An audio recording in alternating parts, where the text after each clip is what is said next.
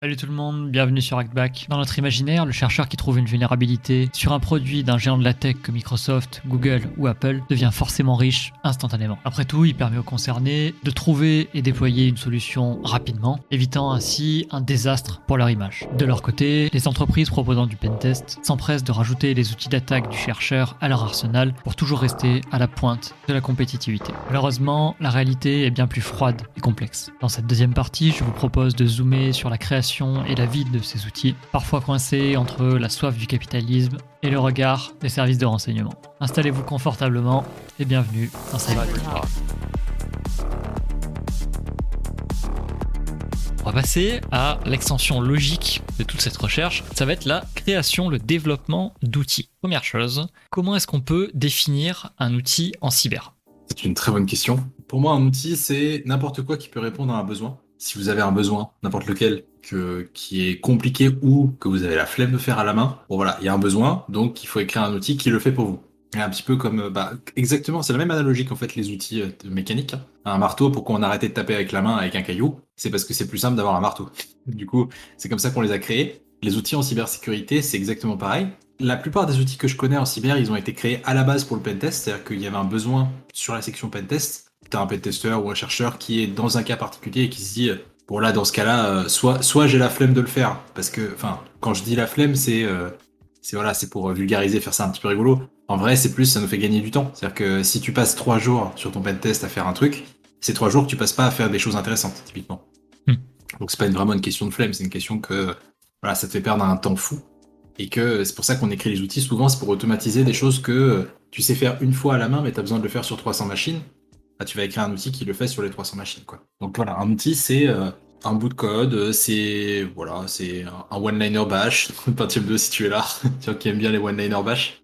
Euh, c'est voilà, pour ça permet de voilà d'exploiter quelque chose, de faciliter la vie, d'automatiser. Ça peut être pour divers besoins, mais voilà, un bout de code qui permet de faire des choses de cyberoffensive ou de cyberdéfensive. En gros, quand on imagine un outil, si on prend euh, un des outils les plus basiques, on va dire Nmap, tu vois, ou Hydra par exemple, qu'on connaît tous très bien, effectivement, tu as un besoin, une solution, euh, voilà. Mais on va dire que euh, cet outil-là, il, il, a une fonction, voilà, je vais aller craquer un mot de passe, je vais aller attaquer tel truc. Mais c'est un outil qui est complet, je veux dire, c'est un programme, c'est un, un, binaire que je peux lancer sur mon Linux et qui va faire ma tâche. Mais pourtant, tu as des outils qui ne sont pas forcément des, programmes complets. Est-ce que tu peux nous donner éventuellement d'autres forme de création d'outils? Et est-ce qu'il n'y a pas de temps en temps, euh, on va dire, de la, de la repompe de certains euh, concepts, de certains bouts de code pour en faire autre chose? Je suis pas hyper sûr de ce que tu veux dire. Pour être plus clair, j'essayais je, d'amener le sujet de tout ce qui est euh, développement de, de librairies, par exemple, qui sont pas à proprement parler des, ah programmes complets, mais qui permettent d'adresser un besoin en particulier, ou tout simplement de la réimplémentation d'outils qui existent déjà, mais sous un autre langage, une autre forme, enfin voilà. Alors, quelle forme peut prendre un outil? Bah, C'est souvent des tétraèdres hein, ou des polyèdres avant face. Mais outre cette vanne que j'attendais de caler depuis plusieurs minutes, euh, c'est voilà, des outils. Je dis pas que c'est des outils en cyber. Typiquement, il y a certaines librairies que j'ai écrites où j'ai eu besoin d'écrire une librairie pour pouvoir écrire un outil après qui va me servir. Et la partie librairie, euh, on parlait de rentabilité tout à l'heure. Euh, écrire une librairie, c'est ce qu'il y a de moins rentable parce que tout le monde s'en fout. Il faut que ça marche tout le monde a des attentes. T'as 20 stars et par contre c'est utilisé partout. Yes. Hmm. Donc euh, n'hésitez pas à faire ça hein, si vous voulez aider la communauté mais ne jamais avoir de reconnaissance, faites ça. Donc voilà, j'ai écrit une librairie qui s'appelle PyDS Internals justement, qui nous a permis avec mon collègue Shutdown, Charlie Brombert, celui qui a écrit Exegol justement, qui on a écrit un outil qui s'appelle PyWhisker, qui est l'implémentation en Python de Whisker qui avait été écrit en C Sharp par Elad Shamir et d'autres chercheurs qui permettait de euh, d'ajouter des certificats sur des comptes machines euh, sur des infrastructures Windows. Donc ça permet de se connecter via un certificat au lieu de passer par le mot de passe. Mhm. L'avantage de ça, c'est que alors, dans les infrastructures, j'essaie de rentrer euh, pas trop dans le détail pour pas, pour pas faire un talk exprès sur, ce, sur, sur cette technique-là. Mais ça permet de rajouter des, des, des shadow credentials, donc des identifiants fantômes sur les comptes, parce que si on change le mot de passe de la machine, donc du compte machine, on peut toujours utiliser le certificat pour se connecter s'il n'a pas été enlevé. Et souvent, bah, si l'admin système ne sait pas qu'il y a un certificat là, il va changer le mot de passe de la machine, mais il n'ira pas dans les propriétés de l'objet pour aller supprimer le certificat. Hmm. Donc ça, en Red Team, typiquement, c'est très pratique, ou pour des groupes APT ou quoi, pour rentrer et aller faire de la persistance sur une machine ou sur, euh, sur un groupe de machines. Du coup, ça existait en, en .exe, en C Sharp. Et euh, moi, je suis très fan de euh, tout ce qui n'est pas Windows, parce que faire du pentest sous Windows, il y a des gens qui ont envie de se maltraiter, euh, force à eux, hein, mais moi, je fais pas ça. Donc, je fais tout sur Linux. Et du coup, j'avais implémenté ça en Python. Avec Shutdown, on a, passé pas mal de temps là-dessus. Et comme l'outil Whisker en .exe se basait sur une librairie qui s'appelait DS Internals de Michael Grafnetter, qui euh, justement en fait qui implémente tout plein de choses que Whisker utilise. Comme ça, Whisker utilise ses fonctionnalités sans les réécrire. Hmm. Et sauf que ces fonctionnalités n'existent pas en Python. Du coup, euh, ce que j'avais dit à Shutdown à l'époque, c'était euh, bah on a deux options. Soit on écrit tout ce qui nous manque dans l'outil, mais honnêtement, ça va faire un code qui sera infâme à lire, hein, vraiment. Hein. C'est personne n'a envie de ça. Hmm. Et, et, qui sera compliqué à maintenir, parce que plus le code est compliqué à lire, plus le code est compliqué à maintenir soit euh, bah, je crée une librairie à côté et on, importe juste ce qu'il nous faut depuis la librairie. C'est ce que j'ai fini par faire. Et euh, bah voilà, hein, tu vois, PyWhisker a peut-être 200 et quelques stars, je sais plus combien, beaucoup, il y a pas mal de stars parce que c'est très utilisé, tu vois, c'est l'outil que les pentesters voient. Euh, la librairie, j'ai 15 000 lignes de Python, un peu plus. Il y a 21 stars, je crois, comme ça, 30 stars. Voilà. Donc, si vous voulez faire un truc qui est hyper utile, mais qui, qui est vraiment qui a aucune visibilité, faites des librairies. Mais voilà. Par contre, c'est hyper utile parce que si on enlève ça, bah, il y a des morceaux d'Impacket qui marchent plus parce que maintenant c'est utilisé par Impacket. Ouais, justement, euh, la question quand je l'ai écrite, en fait, euh, j'avais écouté euh, juste avant une sacrée dose de, de Hack and Speak. J'ai fait un peu tout le, tout le répertoire. Et quand tu écoutes cet excellent podcast d'ailleurs, tu te rends bien compte qu'il y a énormément de, de développement d'outils qui parlent de librairie. Donc, si, t'as pas la librairie, par exemple, voilà, ça, ça parle d'Inpacket ou de, ou de Crack, de Crack Map Exec, pardon. si t'as pas la bonne librairie pour marcher avec l'outil qui que tu essayes d'utiliser, ben, ça, ça, fonctionnera pas. Enfin, tu es obligé de redévelopper le, truc à zéro. Quoi. Genre, si ton, ton outil ne sait pas parler euh, du SMB, par exemple, euh, tu es obligé de redévelopper tout ça. Ouais. Ah, d'ailleurs, c'est un très bon exemple. Hein. Tu as parlé d'Impacket et de SMB. SMB est un protocole qui permet de se connecter à des partages de fichiers Windows. Euh, aujourd'hui, en Python, si on enlève Impacket, il y a entre guillemets rien qui permet de le faire. Hmm. C'est-à-dire qu'il y a des choses qui permettent de le faire, mais qui sont pas du tout, qui n'ont pas du tout la puissance d'Impacket et qui permettent pas du tout ce qu'Impacket permet de faire. De enfin, Impacket est très. Alors, Impacket est très pratique. Quand on commence à mettre le nez dans Impacket, on se dit, waouh, c'est génial. Quand on creuse beaucoup Impacket, parce que moi j'ai beaucoup, beaucoup euh, parcouru la base de code, il y a quand même certaines parties qui invoquent des démons des enfers. Hein. donc vraiment, ça fait peur. c'est parce qu'il y a certaines parties où le code est fatalement sale parce que tu réimplémentes des fonctionnalités pour te connecter à des protocoles Windows. Et c'est des pentesters qui ont fait ça et des chercheurs ils sont pas, tu vois, c'est pas le corps de Microsoft, ils sont pas 300 derrière. Donc fatalement, c'est euh, au plus vite pour que ça marche. Et euh, bah, quand tu réimplémentes euh, tout un serveur SMB en 5000 lignes de Python, fatalement, ça fait mal. c'est pas pas le truc le plus stable du monde, mais ça marche très bien hein. pour pour tout ce qu'on fait en pentest, ça marche très bien. Mais moi, ça m'est arrivé, bah, depuis, surtout depuis que je suis un peu calé sur le sujet en Active Directory, ça m'arrive assez souvent de devoir faire des pull requests sur Impacket pour ajouter les ou corriger des problèmes qui sont dans les librairies, quoi. Hmm. Parce que justement, vu que j'utilise une paquette dans mes outils, bah, des fois j'ai un cas particulier qui marche pas dans une paquette. Euh, alors, une question peut-être carrément noob, mais je, vais faire exprès. Euh, on a peut-être des gens qui ne sont pas forcément développeurs dans, et qui nous regardent. On, parle depuis tout à l'heure de, librairie, mais ça veut dire qu'en fait, typiquement, quand tu veux attaquer du SMB ou attaquer du Windows, ça veut dire qu'en fait, tu n'as pas les librairies disponibles, les, les, logiciels disponibles pour pouvoir interagir avec des protocoles Microsoft? Oui, en fait, quand j'attaque du Windows depuis une machine Linux, machine Linux, voilà, c'est très différent de Windows. Ça, même quand on n'est pas développeur, on voit bien, euh, on a la caricature du Linuxien qui ouvre 17 000 terminaux en Matrix qui tournent dans tous les sens. C'est très différent de Windows. Il y a une question dans le chat qui m'a fait rire qui s'appelle Vous êtes qui? Ça m'a fait rire. Bah, c'est nous. Bah, c'est nous. nous. Voilà. Et vous, comment allez-vous? Et euh, oui, du coup, il y a, voilà, Linux c'est un système qui est très différent de Windows. Windows a, beaucoup de librairies internes à Windows qui sont écrites dans un format et dans un langage qui sont propres à Windows et qui n'existent pas sur Linux. Du coup, si on veut interagir avec des choses qui sont très spécifiques à Windows et qui sont pas prévues dans Linux, on est obligé de réécrire ces bases-là. Parce que c'est un, c'est en, typiquement quand on parle de SMB, SMB est un protocole qui va discuter entre deux machines. Et pour pouvoir discuter entre deux machines, c'est comme si tu veux discuter entre deux langages. Il te faut un interprète. Ou alors il faut que toi-même tu apprennes le langage. Il y a un des deux parties qui doit s'adapter. Et euh, bah, typiquement sur du Linux et du Windows, c'est exactement ça. soit Windows s'adapte, comme Windows c'est ce que tu attaques, jamais il s'adaptera à toi, c'est le principe même. Et du coup, c'est le gars qui est sur Linux qui doit s'adapter au Windows en euh, bah, réécrivant les bases qui lui manquent, donc les librairies, pour interagir avec ses protocoles. C'est ce qu'une paquette a fait. Bon, aujourd'hui, si on nous enlève une paquette, euh, on a un problème en pentest. Hein. Il y a plus. Mm. C'est une paquette, c'est euh, le single point of failure du pentest Windows. Hein. Pour aujourd'hui, si on enlève une paquette, on va avoir un énorme problème. Il n'y a plus crackpop exec, c'est fini. Il n'y a plus tous mes outils Active Directory, les trois quarts utilisent une paquette, c'est fini tous, les outils qui existent en Active Directory utilisent Packet.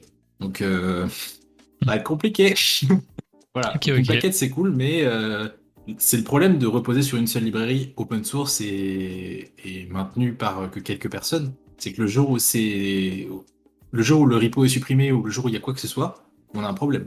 Ça, amène des discussions forcément sur euh, certains chercheurs qui ont bah, soit qui ont noyauté leur repo, soit qui les ont délètes carrément avec beaucoup de logiciels qui, tournaient là-dessus et euh, forcément ça a causé pas mal de dégâts pour des raisons qui sont euh, parfois, et encore une fois c'est mon avis, euh, justifiées. En termes de langage, donc j'ai entendu, j'ai entendu du Python, il me semble. Avec quoi est-ce que tu dev et est-ce que pour toi il y a des langages qui sont conseillés pour certains usages ou certaines parties de ton travail? Alors, je vais faire une petite parenthèse sur le dev pour vous raconter un petit bout de mon histoire personnelle, mais j'ai commencé le développement en 2009. Et j'ai 24 ans. vous ferez le calcul, mais j'étais jeune au moment où j'ai commencé le, j'ai commencé le développement. Et j'ai commencé sur ça, pour ceux qui connaissent pas quand vous êtes jeune. Ouais Voilà. Un Amstrad CPC 464. Euh, moi j'ai commencé sur un 6128, mais j'avais qu'un 464 sous la main. voilà. Et j'ai commencé en basique et après, euh, et après bah, j'ai pris une spirale descendante où j'ai commencé à toucher à plein de langages. J'ai commencé à apprendre le Java. C'est la première fois de ma vie qu'un langage m'a donné une migraine. C'était un enfer. J'avais 12 ans, j'ai ouvert un... Je crois que c'était... Euh, Il y avait un bouquin euh, pour apprendre Java avec NetBeans. Je crois que c'était ça le bouquin. Euh, J'en pouvais plus, hein. vraiment, je me rappelle. J'étais sur mon Windows XP en train de taper du Java dans Eclipse tout, je comprenais pas, il y avait des null pointers, etc. Je comprenais rien. Mais j'ai touché à plein de langages, c'est ça que je voulais dire par cette anecdote. Euh, voilà, j'ai commencé par le basique, j'ai fait du Java, j'ai fait du C Sharp, j'ai fait du Python, j'ai fait pendant que j'étais au lycée, j'étais en internat, j'ai fait beaucoup de basiques sur calculatrice, tu vois, avec des potes. J'ai vraiment testé plein de langages. Et l'avantage de ça, c'est que j'apprends beaucoup de langages très vite maintenant, parce que c'est exactement les langages informatiques, c'est comme les langages euh, humains. C'est que plus tu en apprends, plus en fait tu comprends les concepts qui sont communs à plusieurs langages et tu vas juste apprendre comment tu dis les choses, mais plus comment c'est construit en fait un langage. Et tous les concepts de programmation, tu auras des concepts de programmation qui marcheront dans plein de langages. Typiquement, euh, la plupart des outils que j'écris, quand j'ai besoin d'écrire un outil très vite, je fais du Python. Ça, il n'y a aucun doute. J'en fais depuis 2012, donc ça fait 10 ans. Euh, j'ai un niveau en Python qui est inégalable par rapport aux autres langages que je fais. Il y a les autres langages, j'ai pas, pas 10 ans de dev dedans. Donc je fais du Python dès que je peux. Mais typiquement, j'ai écrit un outil qui s'appelle LTAP Monitor et je voulais, je voulais qu'il soit multiplateforme, qui marche pour Windows et pour Linux. Alors pour Windows, j'aurais pu l'écrire en Python, mais ça veut dire que le requirement sur la machine Windows que je vais utiliser pour mon attaque, c'est qu'il y ait Python installé. Ça n'est jamais là de base. Donc j'ai fait aussi une version en C Sharp et en PowerShell. Et euh, ça m'a pris. Euh, c'est ce qui m'a été le plus long, c'était le C Sharp, je crois, de mémoire, parce que j'ai dû lire des documentations et tout que que j'avais pas fait depuis longtemps mais ça m'a pas pris bien plus de temps. Ce qui m'a pris du temps, c'est concevoir l'outil. Après, pour l'implémenter, l'implémenter en Python la première fois, pour euh, concevoir l'outil une première fois, ça m'a pris une semaine, cinq jours, je crois. Et après, pour le portabiliser en C Sharp et en PowerShell, ça m'a pris peut-être trois jours au total. Donc ça se fait, c'est juste qu'il faut faire la conception proprement. Et après, le portabiliser en plusieurs langages. Si tu connais à peu près les langages et que c'est des langages, tu vois, comme C Sharp, PowerShell, euh, Rust, le C, comme ça, c'est des langages qui sont assez proches. Alors, quand je dis ça, hmm. il y a deux types de gens. Il y a ceux qui voient ce que je veux dire et ceux qui se disent euh, frère euh, Rust et Python euh, t'es sympa mais ou le C le C de base et Python c'est pas du tout pareil. Mais si parce que typiquement si vous avez fait beaucoup de langages, si vous avez touché à beaucoup de langages, je, je prends un exemple si on prend Coq ou OCaml ou Haskell, tous les langages récursifs où tu définis des fonctions qui appellent elles-mêmes des fonctions qui sont complètement récursives. le concept de programmation est très différent derrière et euh, vraiment, euh, là, pour le coup, tu vois la différence entre du Python, du Rust et du C et euh, des langages de programmation comme ça, ou le Prolog. Le prologue qui est complètement, c'est pas une vraie programmation, c'est plus euh, des, des, des, contraintes en gros que tu vas satisfaire. Mais le prologue, pareil, c'est un autre paradigme de programmation. Plus vous faites des langages, plus vous allez faire de l'abstraction en fait sur ce que vous allez toucher en langage. Et vous allez avoir cette notion de paradigme. C'est-à-dire qu'il y a plein de langages, Rust, C, Python et tout, qui ont le même paradigme. C'est de la programmation normale. Euh, normale. je sais plus comment ça s'appelle, mais je l'appelle normal moi. Et après, il y a la programmation fonctionnelle où tu fais des fonctions récursives qui s'appellent elles-mêmes. Voilà, c'est d'autres paradigmes de programmation. Il y a plusieurs classes comme ça. Et, euh, et tu peux être plus ou moins à l'aise dans plusieurs langages en fonction de justement ces paradigmes. Chaque euh, langage que tu vas utiliser, ils sont déterminés par l'usage que tu vas en faire ou par euh, ta connaissance précise de ce langage-là. C'est-à-dire que est-ce que tu vas développer un outil en utilisant le Python euh, Python parce que tu, vas maîtriser ce langage, ça va être plus rapide pour toi pour le développer, ou est-ce que tu vas passer sur du C pour, euh, un autre outil parce que bah, ça te paraît plus logique? Je sais pas si ma question est claire. Est-ce que tu vas utiliser un langage en fonction de son usage ou est-ce que c'est en fonction de tes, compétences dans ce langage? La plupart du temps, je me, me limite pas. Tu vois, typiquement, Data Monitor, je l'ai écrit en trois langages différents. entre guillemets, je m'en fous du langage. Je vais pas m'amuser à l'implémenter dans un langage que je connais pas juste pour le fun, évidemment. Mais si j'ai le choix et que ça s'y prête de le faire en Python, je le ferai en Python. Je vais pas m'amuser à l'écrire en Go juste parce que c'est le langage du, moment et que tout le monde fait ça. Parce que voilà, ça prend du temps à développer et ça n'a pas du tout d'intérêt. Si c'est pour euh, réimplémenter un scanner comme Nmap, donc quelque chose qui a besoin de faire des requêtes réseau très rapides, très très, euh, enfin rapidement bien compilé et, et avec multithreading tout ça, évidemment que ça vaut le coup de le réécrire en Go ou en Rust, donc dans des langages qui déboîtent vraiment. Euh, typiquement, si tu dois euh, parser euh, des JSON, donc des fichiers qui sont dans un format standardisé, je sais pas, tu en as 150 à parser. Si c'est pour gagner 2 millisecondes sur le runtime de ton outil en Python versus Rust, alors que tu as passé 3 jours de plus à l'écrire en Rust ou en C, bon, c'est pas hyper utile. Donc c'est pour ça que, en, soi, je me limite pas. Hmm. C'est ça, je me limite pas sur les langages. C'est si, je peux l'écrire en Python, je l'écris en Python parce que c'est comme ça que je l'écris le plus vite. Mais euh, j'ai écrit déjà du C Sharp, du Bash, euh, du enfin, Python 2. Voilà, si tu m'écoutes, j'ai écrit du Bash, oui, parfois. J'ai écrit beaucoup de scripts en Bash euh, quand je faisais du RootMe à l'époque, quand j'ai commencé la sécu. Je m'étais amusé à faire du Python et j'avais fait des, des, injections SQL complètement en Bash, des choses comme ça, juste pour, pour tester quoi. Est-ce que pour toi c'est utile si tu as un outil, euh, allez on va dire Mimikatz par exemple, euh, d'aller le recoder dans un autre langage, un langage différent, ou de prendre une librairie, euh, par exemple une des librairies de Dimpacket on va dire, et d'aller la, réimplanter dans un, dans un langage? Est-ce que c'est utile? À quoi ça sert si ça l'est? Et est-ce que, est-ce que ça vaut le coup de le faire? Ça dépend de 16 000 facteurs exactement. parce que parce qu'en fait, typiquement, euh, il y a une question qui est en train de se poser euh, récemment là. Il y a un langage dont tout le monde entend parler qui s'appelle le Go. Oui, voilà, ça fait plusieurs années que c'est là maintenant. Et euh, c'est très puissant, c'est très pratique. Ça a plusieurs avantages en termes de packer, en termes de runtime où tu peux écrire un seul code que tu vas exécuter, enfin que tu vas compiler pour plusieurs architectures différentes. Donc c'est assez intéressant. Et la question se pose de réimplémenter une paquette en Go. Parce qu'actuellement, il n'y a pas du tout la puissance de feu qui existe en Python avec une paquette sur les infrastructures Windows. En Go, ça n'existe pas. Donc il y a cette question qui se pose parce que pour écrire des outils qui sont basés en Go et qui du coup sont compilables multiplateformes, à la fois Linux et Windows, ce serait cool d'avoir euh, euh, du Go quoi, par exemple, ou du Rust ou voilà, mais ce type de choses. En Go, la, question se pose. Euh, actuellement, ça a été soulevé par pas mal de gens, savoir est-ce qu'il faudrait pas réécrire une paquette en Go. Alors euh, bon, réécrire une paquette, euh, on a vite fait d'oublier le travail des développeurs open source, hein, parce que du coup tout est gratuit, tout est dispo, tout est machin. Hmm. Euh, c'est des centaines de milliers, voire je dirais, peut-être pas millions d'heures de travail, mais des centaines de milliers d'heures de travail, très probablement. Parce qu'une paquette, ça fait des années, voire ça fait peut-être 12 ans que ça existe de mémoire, c'est très très vieux. Et il y a énormément de gens qui ont travaillé dessus. Donc euh, réimplémenter tout ça en Go dans un autre langage avec des structures et des concepts qui seront pas les mêmes qu'en Python et donc il y a des choses que tu pourras euh, traduire en fait, c'est vraiment les structures tu pourras garder les mêmes et les traduire. Il y a des choses qui sont inhérentes au langage et que tu peux tout à fait pas utiliser. Donc euh, c'est un peu voilà, c'est ça peut être utile en Go, ça typiquement voilà. Le, le, fait de réimplémenter une paquette en Go, ça a une vraie utilité, c'est qu'on pourra écrire des outils offensifs pour Windows Active Directory en Go, ce sera beaucoup plus simple. Euh, après, si c'est juste réimplémenter une librairie pour réimplémenter une librairie, ça n'a pas trop d'intérêt. PyDS internals, moi je l'avais réimplémenté parce qu'on avait un besoin justement avec Shutdown pour euh, écrire PyWhisker. Sinon, je t'avoue que je me serais passé de réimplémenter 15 000 lignes pour le fun. Voilà, c'est vraiment parce qu'il y avait un besoin quoi que je l'ai fait. Alors avant de passer à la, suite sur la vie des outils, euh, un petit point sur différents modèles de, distribution. Alors j'ai pas envie de dire distribution, mais ouais, distribution, rémunération de, ces outils-là. Qu'est-ce qu'on a comme modèle dispo et à quoi ça correspond à peu près? Si tu as un outil aujourd'hui, comment est-ce que tu le monétises ou pas, euh, ce que tu veux Alors, moi actuellement, euh, je vais pas prendre comme exemple mon modèle parce que mon modèle est en train de changer justement parce que il est tout à fait pas rentable.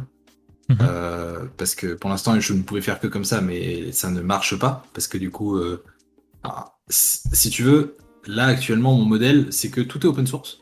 Mais euh, du coup, ça veut aussi dire que de très grandes entreprises qui font des, chiffres d'affaires de plusieurs dizaines de milliards, du coup, utilisent ces outils complètement free of charge et en gros, je fais leur pentest quoi.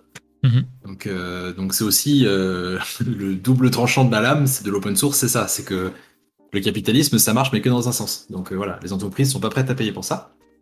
Alors que si tu leur enlèves, tu leur enlèves une paquette, hein, demain, euh, tout le pentest en France est en slip. Hein. Il n'y a plus de pentest en Active Directory. Donc, euh, mais voilà. Donc, il commence à y avoir des, des, structures pour gérer ce genre de choses. Typiquement, je pense à, à Porchetta Industries, qui pour CrackMap Exec et il y avait d'autres, il y a, d'autres repos aussi de ScaleSec qui sont dedans. Il y a, voilà, il y a, plusieurs, euh, plusieurs projets qui sont dans Porchetta Industries et en gros, les entreprises peuvent sponsoriser Porchetta Industries pour payer des contrats avec eux pour pouvoir utiliser ces outils et avoir euh, les dernières versions de ces outils avant les autres. C'est-à-dire que typiquement, sur CrackMap Exec, il y avait une latence d'un mois à peu près où euh, si tu es contributeur, enfin si tu es sponsor de, de l'outil, tu pouvais avoir la version en avant-première, quoi. Et au bout de quelques temps, ça devient la version publique. Ce qui permet de faire un modèle économique. Et voilà, ça c'est un, voilà, un très bon modèle. Après, euh, c'est pas idéal. Euh, parce que, bah, comme d'habitude, euh, tu as des entreprises qui trichent. Donc, comment fonctionne CrapUp Exec Ça marchait pas mal. Parce que du coup, ça permet que, de toute façon, la version, euh, tu n'as pas la version publique, euh, la dernière version, mais tu as quand même, du coup, une énorme latence entre ce qui a été ce qui a été euh, publié. Tu vois, si, toi tu fais une pull request sur CrapUp exec, bah, ta pull request que tu auras écrit sur ton ton perso, elle aura été euh, ajoutée dans la version premium payante pour les entreprises. Mais euh, bah, dans la version publique que toi tu utilises alors que tu as fait ta pull request et que c'est ton code, non. Du coup, c'est aussi un modèle qui est. Tu vois, il y, a aussi des limites dans ce modèle-là, quoi. Donc, donc là, on a eu le modèle libre, si je me souviens bien, et là, ce que tu nous disais, c'était le, sponsor, c'est ça? Ah, ça, t'as le modèle libre, donc hmm. complètement libre c'est voilà, euh, c'est euh, Debilus qui du coup euh, fait 100% de la recherche, 100% machin, qui met tout open source et puis voilà, hein. c'est il régale, il régale la commu mais il y a rien en retour. Mhm. Et enfin, j'ai un Patreon hein, si jamais vous voulez, mais contrairement à d'autres créateurs de contenu, j'en fais pas, tu vois. J'en ai mhm. jamais, j'ai jamais fait 14 tweets pour dire, au fait, donnez, donnez, donnez. Si vous donnez, ça me fait plaisir et ça me permet de financer mes trucs, mais voilà. Mhm. ça fait un an et demi que je l'ai, personne ne le sait quoi. Hmm. C'est voilà, c'est écrit à côté de mes tools, mais voilà, personne, euh, personne ne Ouais, donc, ouais, donc, donc t'as ça. En fait, t'as le côté communautaire hors entreprise, t'as le côté communautaire qui peut effectivement éventuellement te financer. Tu as, euh, alors j'ai dit sponsor, mais c'était pas sponsor, je me suis trompé. C'était donc une, version payante ou une, on va dire une, version premium, quoi. Voilà, ouais, une, preview. Est-ce qu'il y a un modèle complètement euh, propriétaire où tu fais, hmm. alors ça justement, ce qu'on parlait tout à l'heure de recherche dans les entreprises, hmm. tu peux techniquement faire de la recherche qui est complètement propriétaire et qui reste dans ton entreprise. Mais ça veut dire que euh, tu as intérêt à avoir énormément de rechercheurs. Parce que typiquement, si ton modèle de recherche, c'est d'avoir une équipe de trois personnes qui écrit du code et qui sera complètement propriétaire, euh, bon bah, je veux dire, si t'as si as 100 euh, ou, allez, ou 500 rechercheurs qui font ça aussi sur leur temps libre à côté, ils vont aller 10 000 fois plus rapidement que toi. C'est pour ça que Impacket, à la base, Impacket, c'était un projet de, de, de, de Secure donc une entreprise californienne, qui, euh, voilà, qui a, qui, a, développé ça. Et euh, Securot, ce qu'ils ont fait, euh, c'est qu'ils ont mis une paquette public. Depuis que c'est public, c'est depuis ce moment-là où c'est devenu incroyable. Parce qu'il y a une paquette, si tu regardes le README, le README, il est incroyable. À la base, c'est juste une librairie qui, un peu comme Scapy en Python, permet d'interagir avec des protocoles. Et en fait, c'est devenu extrêmement orienté Active Directory Windows et tout, parce que c'était la seule qui faisait ça. Mais à la base, c'était pas le, enfin, cœur d'une paquette. Oui, il y avait bien sûr ces protocoles-là, mais c'était pas fait pour devenir l'outil offensif que c'est aujourd'hui. Et c'est devenu ça parce que justement, il y a 10 000 stars sur GitHub il y a à chaque fois quand tu as le nombre de stars sur GitHub, ça veut rien dire parce que tu as très peu de gens qui font qui star un outil sur GitHub alors que c'est hyper important parce que les outils sont gratuits. Les gars, ils ont mis des centaines de milliers d'heures derrière. je vous en supplie, si ça vous, si ça vous est utile, mettez une étoile. Quoi. Donc ça veut dire que là, aujourd'hui, tu as des, gens qui développent des outils qui sont utilisés par des multinationales, de, voilà, ou des boîtes nationales, peu importe, et t'as pas de modèle en fait où euh, les, entreprises vont aller euh, entre guillemets filer un, billet aux, personnes qui bossent comme ça. Ça, n'existe pas. Le...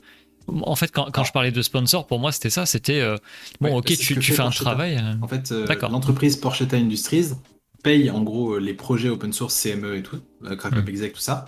Et en fait, c'est les entreprises qui payent Porchetta Industries pour avoir ce, sponsorship en fait.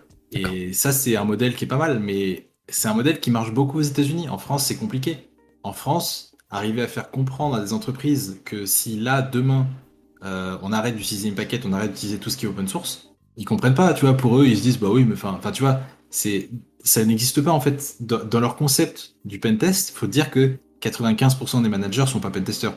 Donc, ils ont, tu peux leur expliquer de la meilleure manière que tu veux, pour eux mm. de comprendre le, modèle open source en disant bah là actuellement en pentest ce qu'on fait dans notre taf c'est utiliser du code qui a été écrit par un indien en 2012 sur GitHub et qui a mis un readme à éclater au sol. Euh, il va pas comprendre tu vois. Même si tu, peux lui expliquer de la, meilleure manière que tu veux. C'est compliqué à concevoir de te dire que euh, on a une activité de pentest tous hein, c'est pas c'est pas lié à ma boîte c'est pas lié à la boîte de quelqu'un c'est lié à toutes les boîtes en pentest on est tous basés sur la communauté si tu enlèves la communauté il euh, y a rien donc justement si tu l'enlèves il y a rien c'est pour ça qu'il faut euh, bah, payer la communauté, que ce soit via des fondations, via Porchetta Industries, via ce genre de choses. Il faut trouver des modèles, ou via le sponsor directement. Moi, tu vois, ce que j'ai monté sur euh, mon GitHub, sur le Patreon et sur mon GitHub, n'importe qui peut me sponsoriser directement. Alors, je préférerais que ce soit des entreprises plutôt que des particuliers, parce que actuellement, ce qui se passe beaucoup en France, c'est que c'est les pentesters qui payent de leur poche quand c'est un, tu vois, quand c'est un outil qui ne leur a plu. Donc, quand t'as un pentester qui gagne bien sa vie et qui a envie de faire ça, tant mieux pour lui. Mais ce qui est plus logique, c'est sur l'entreprise qui paye, vu que c'est l'entreprise qui bénéficie directement de ça, hmm. tu vois. Euh, ouais, ouais, moi c'est ça que j'avais en tête en fait en, disant sponsorisé, c'est euh, à dire euh, ben là, alors je, je prends euh, la boîte, euh, ta boîte actuelle, mais euh, c'est juste que pour exemple, par exemple que tu es un Capgemini qui vienne mettre un coup de tampon, tu vois, en disant ben, ce taf, je l'aime bien, j'utilise l'outil, je verse une petite une petite participation, voilà, au même titre qu'un comme un Patreon en fait, mais réservé aux entreprises. Bon, très bien. c'est bah, un sujet politique, ça y est, c'est parti. en fait, en fait, si tu veux, c'est comment dire, hmm. hein, si, si je te résume ça très rapidement, c'est un sujet politique parce que les entreprises, elles voient quoi? Elles voient ça va leur coûter de l'argent elle voit de toute façon, il y a déjà des gens qui le font en open source gratuit. Euh, viens, on exploite le capitalisme à fond et on prend ce qui est gratuit et on le facture 700 en TGM, tu vois. Hmm. Je résume. Mais dans l'idée, c'est un peu ça, c'est que objectivement, si tu prends le jeu du capitalisme tel un Monopoly, euh, les entreprises, quel, est leur intérêt à payer? C'est ça qui est compliqué à leur faire comprendre. Aucun intérêt à payer, Mais en fait, c'est ça le hmm. problème, c'est que tu vois, le premier truc que tu dis, c'est qu'elles ont aucun intérêt à payer. Et après, tu te dis, bah justement, l'intérêt qu'elles ont à payer, c'est que tu vois, ce que ce qu'a fait euh, Porchetta Industries, justement, c'est que si tu es une entreprise et que tu payes, le moindre issue que tu montes, eh ben, du coup, elle est prioritaire. Tu vois, ça, c'est un type de modèle qui marche très bien. Si tu as besoin d'une fonctionnalité en, priorité, c'est toi qui vas passer en premier. C'est pas euh, un dev qui monte une issue, voilà. Donc, c'est la mentalité. Enfin, quand tu vois les sommes qui sont dépensées par ce type d'entreprise, sais, les grosses, les grosses boîtes, des fois, qui achètent des logiciels à 300 000 balles euh, pour des trucs complètement propriétaires, écrits avec des DLL en C Sharp et tout par euh, trois gars et pas maintenu, zéro documentation et ça reste pendant, pendant 20 ans comme ça, euh, bah des fois sortir 500 euros par an pour sponsoriser un développeur open source, tu vois, mm. fois le nombre d'entreprises. Mm-hmm. Tu vois, le modèle est bizarre en fait. C'est que tu as un autre modèle aussi, je, non, tu n'en as pas parlé, mais euh, c'est le côté euh, premium, c'est ce qui se passe avec euh, Metasploit par exemple ou avec Bursuit, c'est tu as une version communauté avec des, features qui sont ok, mais qui marchent très bien, et puis derrière tu as une version pro avec des avantages clairs et nets, mais qui vont pas te servir si tu es moins de servir si tu es tout seul. Ouais, ça. Après, c'est compliqué sur un logiciel open source de faire une version pro en fait, parce que typiquement, il y a le, enfin, le meilleur exemple, c'est comment tu fais si tu veux implémenter une fonctionnalité que dans la version pro, bah, du coup, tu auras quand même des traces de cette fonctionnalité dans la version publique. Hmm. Du coup, tu pourras toujours, enfin, sauf si, sauf si ta fonctionnalité c'est quelque chose de dingue, tu vois, si, c'est vraiment quelque chose qui révolutionne le truc, euh, oui, tu pourras toujours ajouter des choses incroyables. Hmm. Sur euh, le, modèle qui est pas mal, tu vois, sur Metasploit, typiquement, ce qui pourrait être bien, c'est tu mets le, moteur de scan de vuln, tu vois, le Metasploit, tu le mets public. Par contre, les templates, tu sais, des exploits de Metasploit, tu peux dire, bah tiens, je sais pas, ceux qui sont sortis l'année dernière, tous ceux qui sont sortis l'année dernière, qui sont développés par l'entreprise, eux, ils sont hmm. dans la version pro, tu vois. Ça, ça peut marcher comme type de truc. Les idées sont lancées. Les spectateurs feront le reste. Très bien. On va passer un peu plus sur la, sur la vie des outils. Euh, on a peut-être des, gens sur le, sur le live qui, ne, enfin, qui nous écoutent, qui ne savent pas exactement comment ça se gère. Donc, comment est-ce que tu gères tout ça euh, Comment est-ce que tu gères tes outils? Comment est-ce que tu les mets à jour? Comment est-ce que tu les distribues? C'est une question de dev basique, mais est-ce que tu peux nous brosser ça rapidement? Alors, bon, en gros, mes outils, déjà, je les crée souvent en open source. C'est, j'ai des outils qui sont pas open source encore, mais généralement, ils vont le devenir. C'est juste que je les trouve pas assez aboutis pour les rendre publics actuellement. Mais euh, voilà, je vais écrire un outil dans un langage, en Python, machin. Je vais le mettre sur ce qu'on appelle un repository GitHub. Pour ceux qui savent pas, je pense que la plupart voient à peu près ce que c'est, mais c'est un dossier partagé euh, sur un site qui s'appelle GitHub. C'est un peu comme Google Drive, sauf que c'est dédié au code et qui permet à plusieurs personnes de contribuer dessus. Ce qui fait que moi, par exemple, je vais proposer mon code sur un répertoire GitHub qui m'appartient. Et après, si quelqu'un trouve un problème dans ce code, il peut dire, bah tiens, à tel endroit, j'ai rencontré tel problème, est-ce que tu peux corriger? Est-ce que tu peux euh, m'apporter de l'aide? Euh, Si tu as quelqu'un qui arrive à corriger, il peut proposer un changement via une pull request. En gros, il va proposer un changement à ton code et toi, tu peux l'accepter ou le refuser en fonction de ce que tu veux. Voilà, c'est une plateforme collaborative qui te permet de, euh, voilà, de gérer ton code et de gérer tes projets open source. Qui est basé sur Git de Linus Torvalds, qui lui est un protocole voilà, qui est, euh, qui est GitHub, et euh, la version web, en gros, qui est la surcouche de Git. Mais Git n'est pas GitHub, attention. Hmm. les puristes vont, les puristes vont aller. Quand j'écris un outil, je l'écris et je le mets ensuite sur GitHub pour pouvoir le distribuer. J'ai deux options, soit c'est un script, et dans ce cas-là c'est simple, c'est tu donnes un fichier texte aux gens qui est le script d'exécution, par exemple pour Python, soit euh, c'est un .exe compilé, typiquement dans le cas de LDAP Monitor, quand j'ai écrit la version en C Sharp, j'ai dû bah, écrire le code en C Sharp et le compiler avec Visual Studio pour avoir un binaire en .exe, une application qu'on puisse télécharger et, lancer sur la machine directement, mais qui n'est pas euh, qui n'est qui n'est pas un script quoi, qui n'est pas un fichier texte qu'on peut modifier simplement. On est obligé de remodifier le code et de recompiler l'application à chaque fois. On a un commentaire de Pentium 2 qui dit aussi il y a aussi GitLab. Absolument, GitLab qui est open source. Euh, voilà, qui est GitLab qui fonctionne justement sur le modèle dont on parlait tout à l'heure, euh, Community Pro. Et donc tu peux avoir un GitLab Community que tu peux héberger chez toi, ce qui est pratique euh, si on fait un petit lien avec ce que je disais plus tôt dans l'interview, où on parlait euh, des, des, accès distants à vos box, des groupes étatiques qui peuvent être intéressés par des zero day, des choses comme ça. Un GitLab, tu peux l'auto-héberger chez toi sur un serveur que du coup tu branches pas à ta box, tu vois. Tu peux faire un, si tu veux par hasard je vois quelqu'un qui dit qu'il n'a pas été racheté par Microsoft. Oui, parce que GitHub euh, a posé beaucoup de controverses euh, récemment, euh, enfin récemment, il y a quelques années, après son rachat par Microsoft. Microsoft ont racheté GitHub. GitHub était très bien, et toujours très bien, mais le modèle a beaucoup changé depuis que Microsoft est derrière. Il y a beaucoup de choses qui sont plus ou moins clean.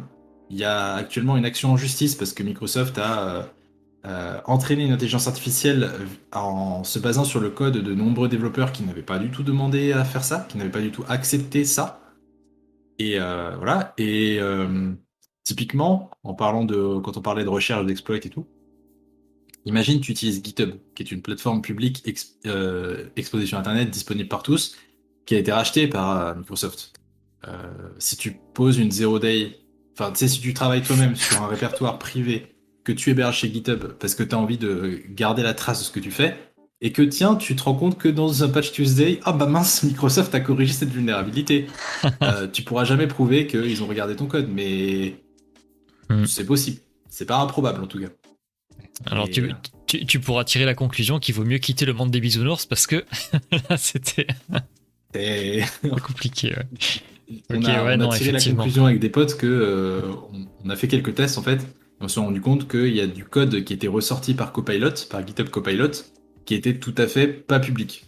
Du coup, cette intelligence artificielle euh, touche à des repos qui ne sont pas publics et euh, voilà, qui sont pas forcément, enfin, c'est pas normal que ça se passe comme ça.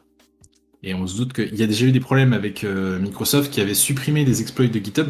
Microsoft qui avait fait pression enfin, sur GitHub qu'ils ont racheté pour supprimer des exploits qui visaient des systèmes Microsoft Sauf que bah, quand c'est un exploit qui vise une, autre entreprise, genre Adobe ou genre euh, je sais pas qui, tu vois, bah, l'exploit, bah il reste sur GitHub. Et là, c'est marrant, mais il est sorti et euh, quelques jours plus tard, tiens, il s'est fait supprimer instantanément parce que Microsoft bah, voulait pas qu'il y ait une version clé en main qui permette d'exploiter cette vulnérabilité qui venait d'être connue, qui avait été corrigée, hein, attention, mais qui venait d'être connue. C'est pas comme si c'est une zero day où là c'est plus discutable. Tu te dis, la vulnérabilité elle est pas corrigée, elle est connue. C'est vrai que là ça peut être un peu plus discutable, mais quand elle est corrigée, qu'il y a un patch Tuesday et tout, et que Microsoft supprime le repo pour euh, pas que ce soit fait, bon là c'est voilà, ça avait fait beaucoup polémique à l'époque. Et c'est aussi beaucoup pour ça que je dis gros warning à ceux qui veulent faire de la recherche, un peu comme ce que je fais sur euh, des trucs Microsoft un peu, un peu poussés, genre des trucs obscurs du système. Euh, hébergez pas vos recherches chez GitHub. Hmm. C'est vaut mieux prévenir que guérir. Ouais, faut, faut penser au pire en fait et se préparer au pire, ouais. Vaut mieux être parano sur ce genre de truc, sachant que c'est de la paranoïa légère quand même, parce que la différence entre passer d'un GitHub à euh, un Gitty qu'on installe en local où il y a un Docker, on fait du Docker build up, c'est bon, ça marche. Ou euh, pareil avec GitLab, c'est ça. Euh, franchement, quand on est sur ces niveaux-là de recherche, ça vaut le coup de se protéger de ça, parce que si c'est pour passer 4 mois et demi de recherche et que ce que tu prévois de publier à la Black Hat, Microsoft le corrige, alors, et le corrige sans te citer, sans, enfin, sans aucune, tu vois, sans aucun lien avec ce que tu as fait. Hmm. C'est dommage quand même. Est-ce que tu peux nous faire la comparaison, encore une fois très résumée, entre ce qui est euh, libre, open source, propriétaire et éventuellement les, modes de licence, comment ça marche? Le code informatique, c'est voilà, c'est ça peut être sous diverses licences qui permettent de définir son utilisation et ce genre de choses. Il y a ce qu'on appelle le free, le free software, donc le libre vraiment au sens classique, je vais peut-être dire des bêtises, je vais me faire taper. je sais pas dire de bêtises. Parce que c'est tellement, euh, c'est tellement hyper précis comme sujet que voilà. Il y a le libre au sens classique, c'est tu peux utiliser le code, tu peux le modifier, tu peux redistribuer les versions modifiées, voilà. Tu as le droit, tu, te débrouilles. C'est ton code, voilà, tu peux faire ce que tu veux. Tu récupères une application de quelqu'un, tu peux la modifier, la, la redistribuer une fois qu'elle est modifiée, tout ce que tu veux. Ça, c'est le libre au sens classique.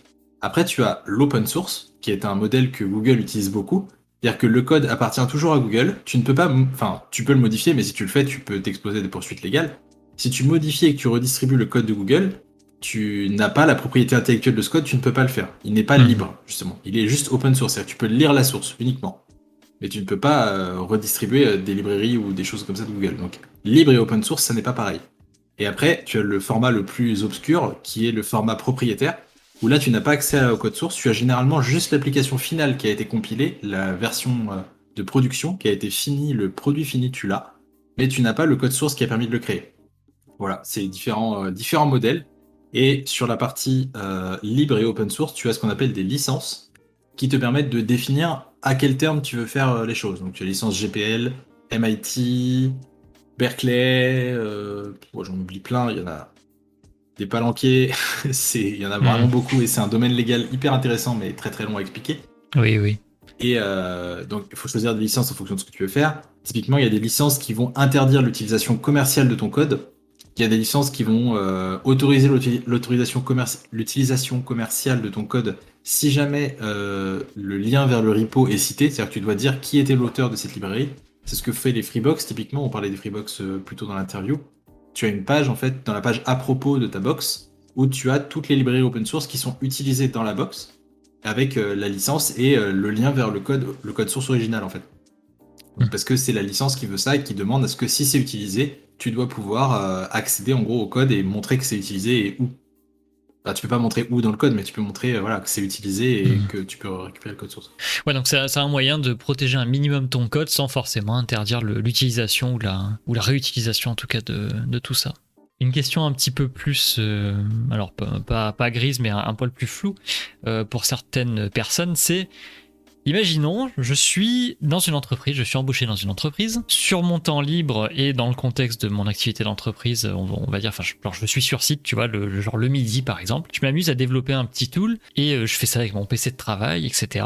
Et puis euh, au fur et à mesure, euh, bah mon tool il marche bien, je commence à développer ça avec ma team et puis on l'utilise en, en pen test parce que ça marche bien et que c'est cool. Et puis un jour, bah, je décide d'aller ailleurs dans une autre entreprise. Est-ce que j'ai le droit de prendre mon code et de me barrer avec. Est-ce que ce code m'appartient? D'un point de vue légal, tu ne peux pas destituer quelqu'un, alors en France, parce que c'est la, la, légalité, moi je parle en France parce que je connais pas Hmm. les lois partout, mais tu ne peux pas destituer quelqu'un du, de la, du droit d'auteur du code. C'est-à-dire que typiquement le code, tu es toujours auteur de ce code, mais si tu l'as créé pendant ton temps de travail avec tes outils de travail, il appartient à ton entreprise. Ton entreprise est obligée d'écrire que c'est toi qui l'as écrit, donc ils citer qui l'a fait, mais euh, ça, ça appartient à ton employeur. Si tu l'as écrit sur ton, sur ton PC du taf pendant ton temps de taf, euh, ça appartient à ton employeur. Euh, Il y a beaucoup de gens qui respectent pas ça. Euh, c'est de bonne guerre ou pas, parce qu'il y a, du coup, tu vois, dans d'autres entreprises, on parlait de recherche un peu plus tôt, il y a euh, certains pentesters dans d'autres boîtes qui, euh, qui euh, justement s'affranchissent de ça en disant, bah ok, j'ai pas de temps de recherche, le temps de recherche, je l'invente et je le fais pendant mes missions si j'en ai besoin, tu vois. Et euh, voilà, qui, qui publient ces trucs-là ou, ou qui les gardent pour eux, parce que des fois- il y en a beaucoup aussi qui font pas d'open source, qui les gardent pour eux, les outils. Hmm. Mais officiellement, le code appartient aux entreprises. Après, euh, il y a aussi beaucoup d'entreprises qui se battent pas pour euh, 20 lignes de Python, quoi. Parce que ce que tu as, justement, c'est si, si tu écris un outil, euh, tu vois, un énorme outil, là, c'est autre chose, tu vois.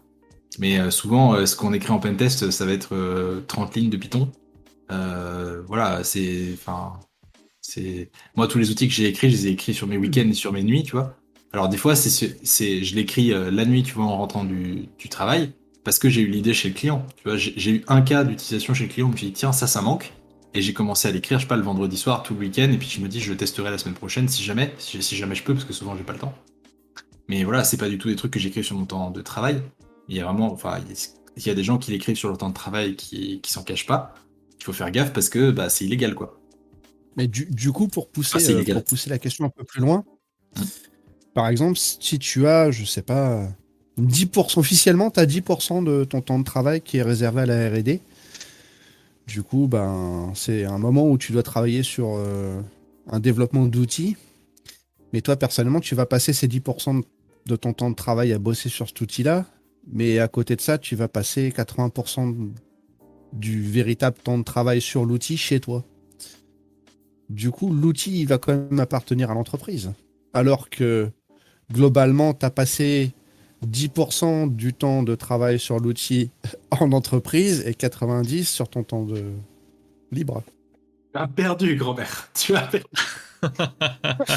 non, mais cette référence, pour ceux qui l'ont, euh, vous verrez, c'est une vidéo des Parasites qui s'appelle euh, Le jeu de société, si jamais vous voulez aller voir.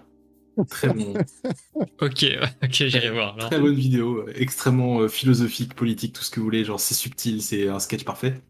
Mais euh, oui, alors, il y a des entreprises qui font ça. Euh, Il y a des entreprises pour qui j'ai passé des entretiens d'embauche qui m'ont dit ça ouvertement et à qui je leur ai dit c'est non. Voilà. Parce que euh, faut pas abuser non plus. Hein. Si 90% du temps pour pas développer le tool, tu le fais sur ton temps perso, voilà.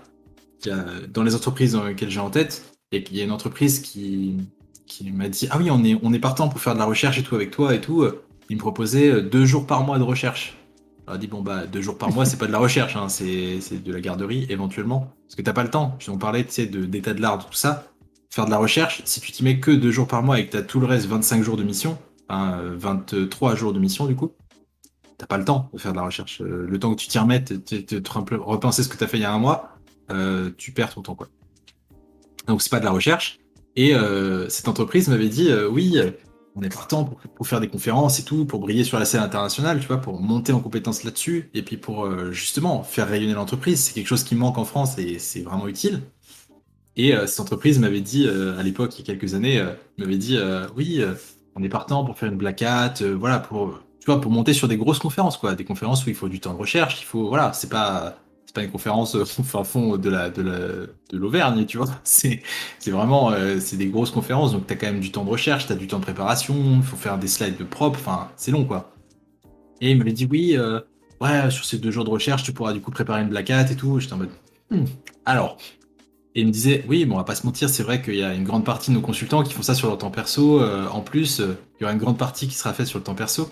Il m'avait il m'avait raconté l'anecdote d'une personne qui avait qui avait préparé une black hat du coup au nom de cette entreprise, donc dans le cadre de son taf, qui avait eu genre deux semaines de prépa pour une semaine ou deux semaines de prépa, je sais plus exactement, pour préparer des slides, pour s'entraîner, pour machin et tout.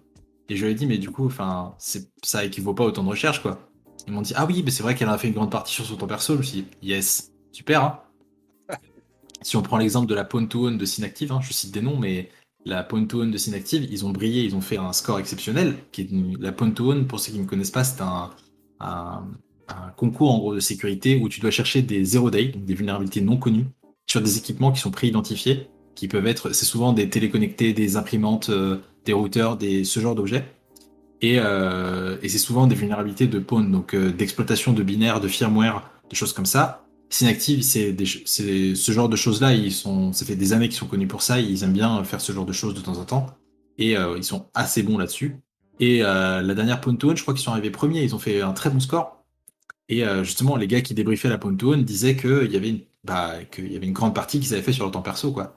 Il y avait certes une partie qui avait été dédiée par leur entreprise, mais il y en avait une grande partie qui avait été faite sur leur temps perso. Et par contre, la récompense qui a été, donnée, la récompense financière in fine qui a été donnée par la Pontoon a été répartie entre les deux. Je n'ai pas les, montants de chaque truc, mais elle a été répartie équitablement entre les deux, sachant qu'il y a quand même une grande partie qui avait été faite sur le temps perso des consultants. Donc, et c'est le cas pour tout. C'est pas, je cite pas une boîte pour une boîte, quoi. C'est vraiment, euh, c'est le cas dans plein de cas. et encore, voilà, c'est le cas partout. Et justement, ça c'est un problème parce que plus tu fais ça, plus déjà les consultants sont saoulés parce que c'est un modèle qui n'a aucun sens.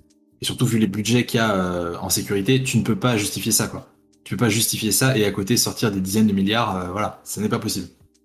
Et euh, voilà, et ouais, et du coup, si ce modèle-là se pérennise, donc si, on peut, il y a plein, plein, plein de types de modèles, que ce soit d'embaucher des gens, d'embaucher des gens en recherche, donc comme ce que j'essaie de faire moi, à chaque fois que je discute avec une entreprise, je leur dis, oh, pensez à la recherche, genre c'est hyper important.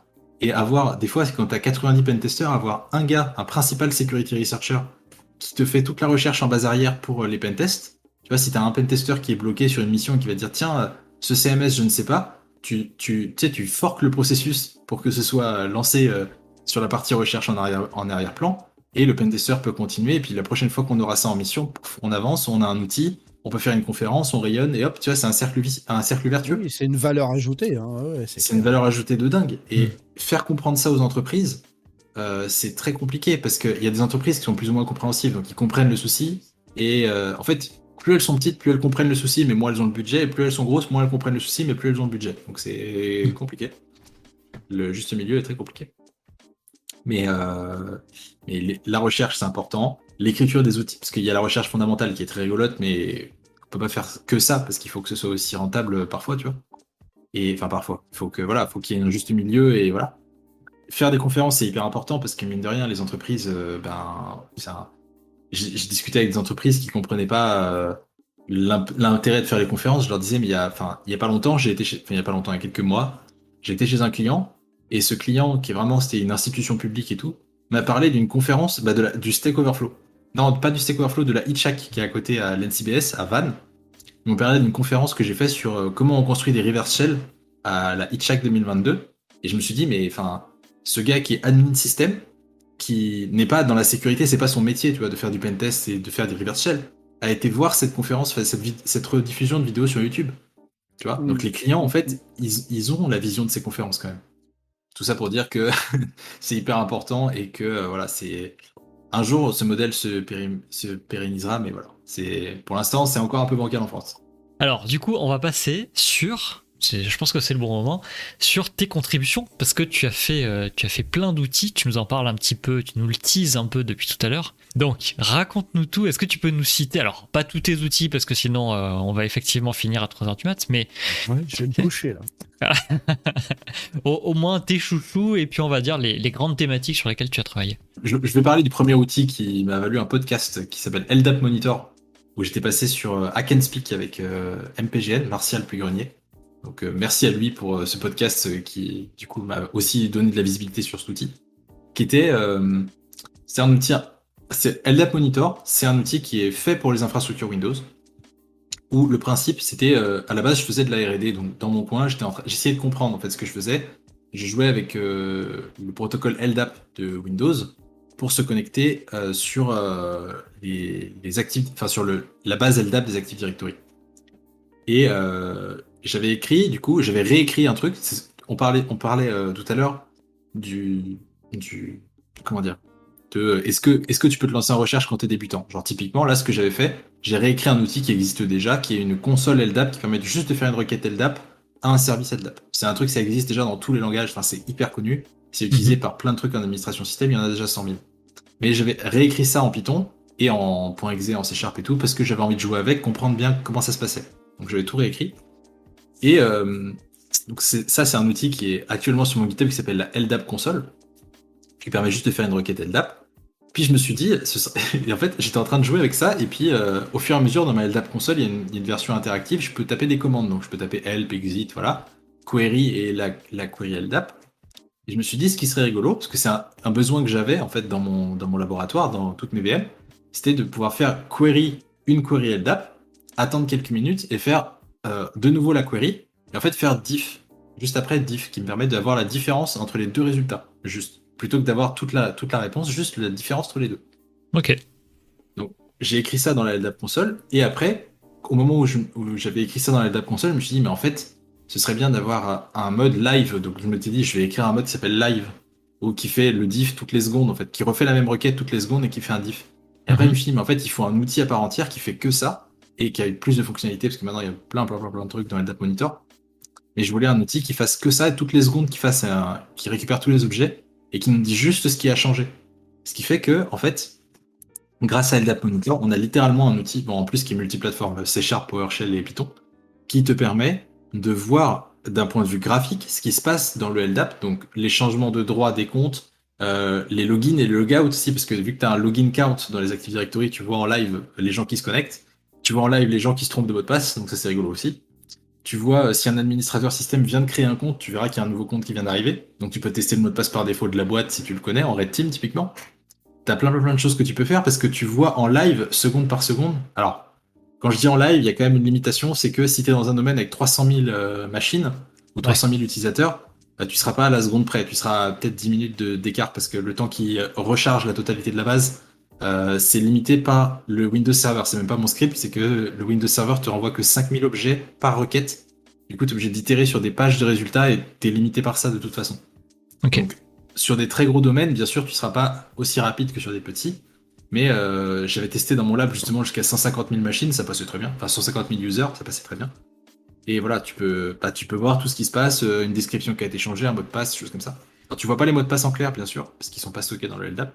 Mais tu peux voir que le mot de passe a été changé, parce qu'il y aura marqué que voilà, le compte a été changé.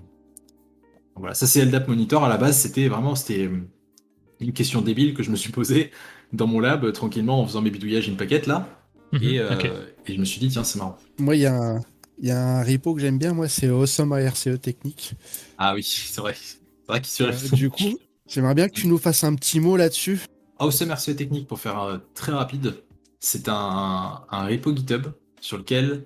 Alors, c'est littéralement un wiki, en fait, où j'ai mis plein d'applications web et de frameworks dans lesquels j'ai écrit à chaque fois un tuto de A à Z, mais vraiment le tuto le plus complet possible. Donc, des, fois, vous allez avoir l'impression que c'est c'est vraiment, euh, tu vois, pour, les débiles, parce que tout est détaillé même sur le bouton auquel tu cliques. Et c'est un truc dont je rêvais quand j'ai commencé le pentest. Je rêvais d'avoir ça, de me dire, tu vois, d'avoir vraiment un tuto qui te montre tout, absolument tout, comment tu fais pour RCE, euh, quand tu es dans un, pour exécuter du code, pardon, quand tu es dans un, quand tu es dans un contexte particulier. Par exemple, si tu as un accès admin à WordPress, si tu sais que tu as les identifiants de l'admin et que tu peux te connecter au WordPress, tu as plusieurs manières d'exécuter du code. Bah, je me suis toujours dit, bah, pourquoi il n'y a pas. Alors, sur WordPress, c'est connu évidemment.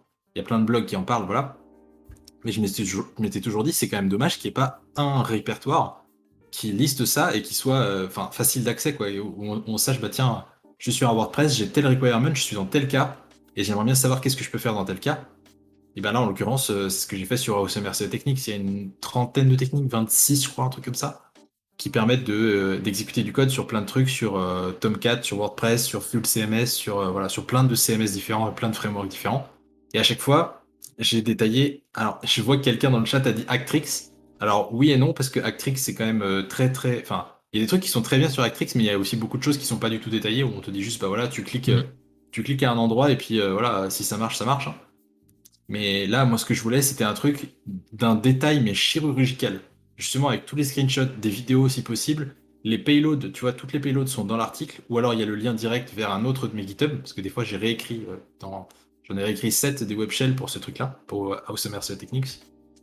J'ai fait des web shells avec euh, directement une API qui te permet euh, d'exécuter du code ou de télécharger des fichiers distants. Ce qui fait que ça te permet d'avoir une API qui marche nickel avec une console interactive, exactement comme Metasploit, mais entièrement custom, c'est moi qui tout fait. Comme ça, j'ai complètement la main sur cet exploit-là. Et voilà, dans Awesome Techniques, du coup, tu as le détail de comment exécuter du code sur plein de CMS différents. Et euh, bon, c'est un projet que j'adore, mais malheureusement, ça prend énormément de temps parce que petit, petite autre petite chose dans Awesome RCE Techniques, ce qui était à la base du projet, c'est que pour chacune des techniques, il y a un Docker qui te permet, de, tu fais juste make start, tu as exactement toute la l'application vulnérable qui est déjà refaite dans un Docker. C'est ça qui me prend beaucoup de temps en fait, parce que la technique en soi, elle prend souvent pas beaucoup de temps. Mais euh, l'implémenter dans un Docker, c'est souvent ça qui prend du temps. Mais au moins, n'importe qui qui veut s'entraîner peut aller sur OSM Technique sur n'importe quel truc. Il fait un make start, il a directement l'environnement vulnérable qui est dans un Docker et il peut tester cette technique juste sur cet environnement. Il y a un tool, je pense, tu, vas être obligé de nous en parler, euh, qui commence avec un C et je crois que ça a une importance assez, euh, assez capitale pour toi, non? Oui, j'ai beaucoup aimé faire ce tool parce que c'est un tool qui s'appelle Coercer qui. Alors, la version qui est publique au moment où on parle actuellement, le 26 octobre 2022, n'est pas la version finale parce que j'ai réécrit 100% du code de Coercer et il y aura une version 2.1 Black Hat Edition qui sortira le 7 décembre exactement. Enfin, le 7 août, ça dépend de quand est-ce que sera mon talk, mais à la fin de mon talk, du coup. Euh, qui, le Coercer, c'est une. Euh, c'est un, un outil qui te permet de forcer une machine Windows à s'authentifier à une machine arbitraire, que ce soit toi ou que ce soit une autre machine, via différentes méthodes RPC. Et actuellement, euh, donc, petit teasing, mais actuellement, voilà, il y a une version publique qui marche très bien, qui a 700 mhm. stars sur GitHub 710, je crois, ou 706, je sais plus combien on en était tout à l'heure. Et euh, voilà, qui marche très bien et qui était déjà une version que je voulais faire en pentest. Mais euh, quand on parlait de la base de code tout à l'heure, euh, bah, là, la base de code, quand, j'ai voulu rajouter des fonctionnalités plus poussées, j'avais envie de. Il y a plein de choses qui manquaient. Parce que la version initiale que j'avais du coercer, eh, c'est pas la version qui est actuellement publique. C'est la version qui est actuellement publique. C'est quelque chose que j'ai commencé à développer et tout. C'est parti dans une voie, ça marchait très bien, mais j'étais vite limité parce que la conception de base que j'avais fait de l'outil fait que j'étais limité, que j'étais obligé de tout refaire parce que je pouvais pas l'améliorer dans le sens où je voulais aller. Hmm. Du coup, j'ai tout réécrit intégralement. Et là maintenant, euh, c'est sans spoiler, mais voilà, c'est vraiment, vraiment comme je l'imaginais, donc c'est super top. C'est beaucoup, beaucoup plus puissant. Moi, j'ai jamais utilisé, jamais vu Coercer. Et quand j'ai su qu'on allait faire l'interview, j'ai encore plus pas regardé parce que je voulais que tu me l'expliques un petit peu. Est-ce que tu arrives à, à, vulgariser, mais avec un petit peu plus de détails que juste euh, il y a des, des RPC. Euh, est-ce que tu peux me dire pourquoi est-ce que tu passes par le RPC Qu'est-ce que tu fais pour que cette machine vienne, euh, vienne s'authentifier? En plus, c'est le sujet de mon talk Black Hat, donc ça pour le coup, je l'ai ah. révisé, euh, révisé énormément. Ok, bon, t'as le droit d'en parler, c'est bon. Ouais, j'ai le droit d'en parler. Ça, ça, c'est connu. Le, le, concept, en fait, il y a un, une classe de vulnérabilité qui s'appelle des Coerced Authentications, qui veut dire des authentifications forcées en français, qui peuvent passer par divers moyens sur Windows. Voilà, qui permettent de forcer une machine Windows à s'authentifier euh, en SMB, en HTTP, en ce que vous voulez, à une autre machine. Et euh, sur Windows, il y a des protocoles, plein de protocoles qui sont utilisés, dont un protocole qui s'appelle RPC, Remote Procedure Call, qui te permet d'appeler une fonction à distance.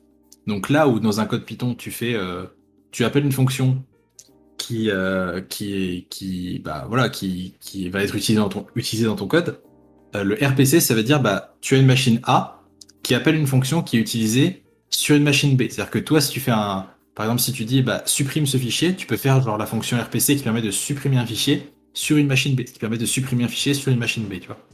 Ok. Ça, c'est le remote procedure call, le principe. Et euh, comme tu as plein de fonctions, tu as vraiment des centaines de fonctions. Hein. C'est, je sais plus combien t'en as, t'en as un petit millier, je crois, euh, qui sont intégrés dans Windows de fonctions RPC. Et dans ces fonctions RPC, tu peux faire plein, plein, plein d'autres choses, notamment de la manipulation de fichiers. Et euh, sur Windows, si tu manipules les fichiers, bon bah tu peux, par exemple, euh, dans les, fonctions qui sont très connues sur RPC qui permettent de manipuler des fichiers, tu vas avoir une fonction qui permet de chiffrer un fichier, par exemple. Mhm. Bah, tu, toi, tu es une machine A, tu demandes à la machine B de chiffrer tel fichier avec euh, une clé ou voilà, ou faire, faire quelque chose comme ça, et tu donnes le chemin du fichier sur la machine. Mais sur Windows, on a un truc qui s'appelle les UNC, Universal Naming Convention PAF, qui sont des chemins qui commencent par backslash, backslash, une IP, backslash et après un chemin complet. En fait, les UNC PAF, c'est des chemins qui permettent de euh, bah, d'accéder à un partage de fichiers sur le réseau en SMB. Et c'est ce qui est utilisé euh, par euh, beaucoup beaucoup de machines Windows dans la vie de tous les jours, hein, dans la production, à la comptabilité, où vous voulez. On a Mhm. tous des dossiers partagés et tout. C'est ça qui est derrière. C'est un backslash, backslash et un, un chemin avec une IP. Et en fait, euh, ces chemins-là, ils se, bah, ils se connectent sur un service SMB sur une machine.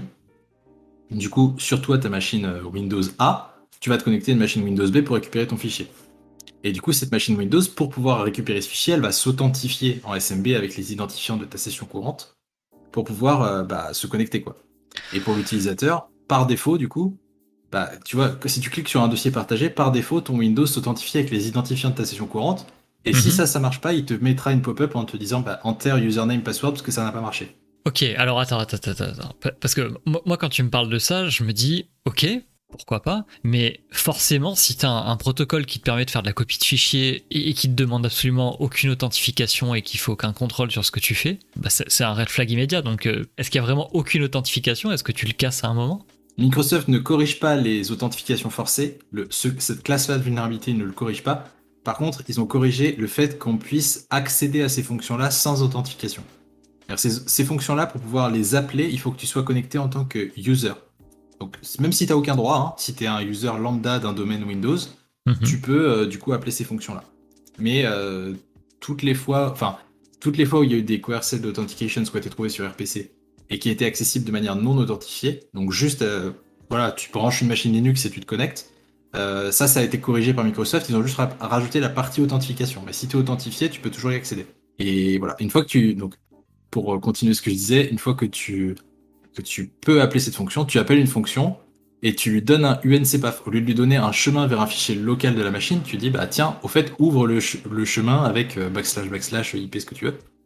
Et en fait, ce qui va se passer, c'est que toi, en tant qu'attaquant, tu fais un appel RPC vers une machine Windows qui va dire, bah tiens, ouvre ce chemin SMB qui est sur ma machine, avec mon IP. Et du coup, la machine Windows s'authentifie à moi. Et du coup, bah, j'ai son, j'ai le hash NTLMV1 ou NTLMV2 d'authentification. Et après, à partir de là, tu peux faire plein de choses. Tu peux le relayer, tu Mm. peux essayer de le casser, tu peux, voilà, tu peux faire beaucoup de choses. Mais une fois que tu as son authentification, tu peux faire des choses. En fait, c'est très très similaire à ce que tu fais avec Expediartry sur du MS SQL en fait, où tu, tu déclenches un, un appel SMB en fait vers ta machine, ouais. Tu récupères ça avec Responder en fait. Exactement. Ok. C'est pour ça que je disais, il y a beaucoup de coerced authentications. Moi, en l'occurrence, les recherches que j'ai faites, elles étaient basées, enfin, c'était explicitement sur les, authentifications forcées via RPC. Mais euh, ce que tu disais, Expediartree, il y en a eu plein qui sont sortis sur MSSQL. Il y en a une que j'ai sortie avec Warty, justement. Un, collègue euh, avec qui on avait creusé un sujet, euh, justement, sur MSSQL. Il y en a beaucoup, beaucoup, beaucoup. Il y en a des, peut-être des milliers, je pense. Il y a plein, plein de moyens de le faire. Et oui, et RPC, et j'ai pas un niveau de fou non plus en Windows, mais il me semble que c'est quasiment toujours disponible de toute façon sur une machine Windows. C'est complètement disponible et c'est simple. Si jamais tu enlèves RPC, il n'y a plus de domaine, il n'y a plus rien. Hmm, Ouais, on est, on est Donc, d'accord, tu, tu ouais. peux pas te permettre de juste euh, couper les ports. euh, Alors, tu peux pas, tu peux pas couper les ports RPC, c'est pas possible, sinon t'as plus de domaine. Par Mm. contre, souvent, ce qui est fait, et c'est ça qui est recommandé dans les entreprises, c'est que tu fais du tiering. C'est-à-dire que typiquement, tous tes DC, ils vont communiquer entre eux en RPC, ils auront besoin de faire des, des actions les uns, les uns avec les autres, mais tu les mets dans une zone où il y a que eux qui ont le droit de parler en RPC et que en dehors de cette zone, tu peux pas avoir de flux RPC qui sortent et qui rentrent. D'accord, donc tu règles de- ça avec du, du périmétrique. euh, du périmétrique réseau, mais c'est purement réseau, quoi. très bien. J'ai tout compris, c'est que tu as bien vulgarisé. Merci. Bah écoute, on est euh, impatient de découvrir la nouvelle version du coup. bah, ce sera le 7 ou le 8 décembre 2022. Je vais te demander un, un, un petit peu d'histoire. Est-ce que tu as un, outil, euh, un, outil qui te plaît bien et où tu aimerais raconter un peu la, la genèse de l'outil, euh, comment ça s'est passé quand tu l'as développé, si tu as eu des petites difficultés, comment ça s'est passé après à la, à la publication? J'aimerais que, tu- en gros, tu prennes un outil que tu aimes bien et que tu nous racontes un petit peu sa, sa, sa vie, voilà.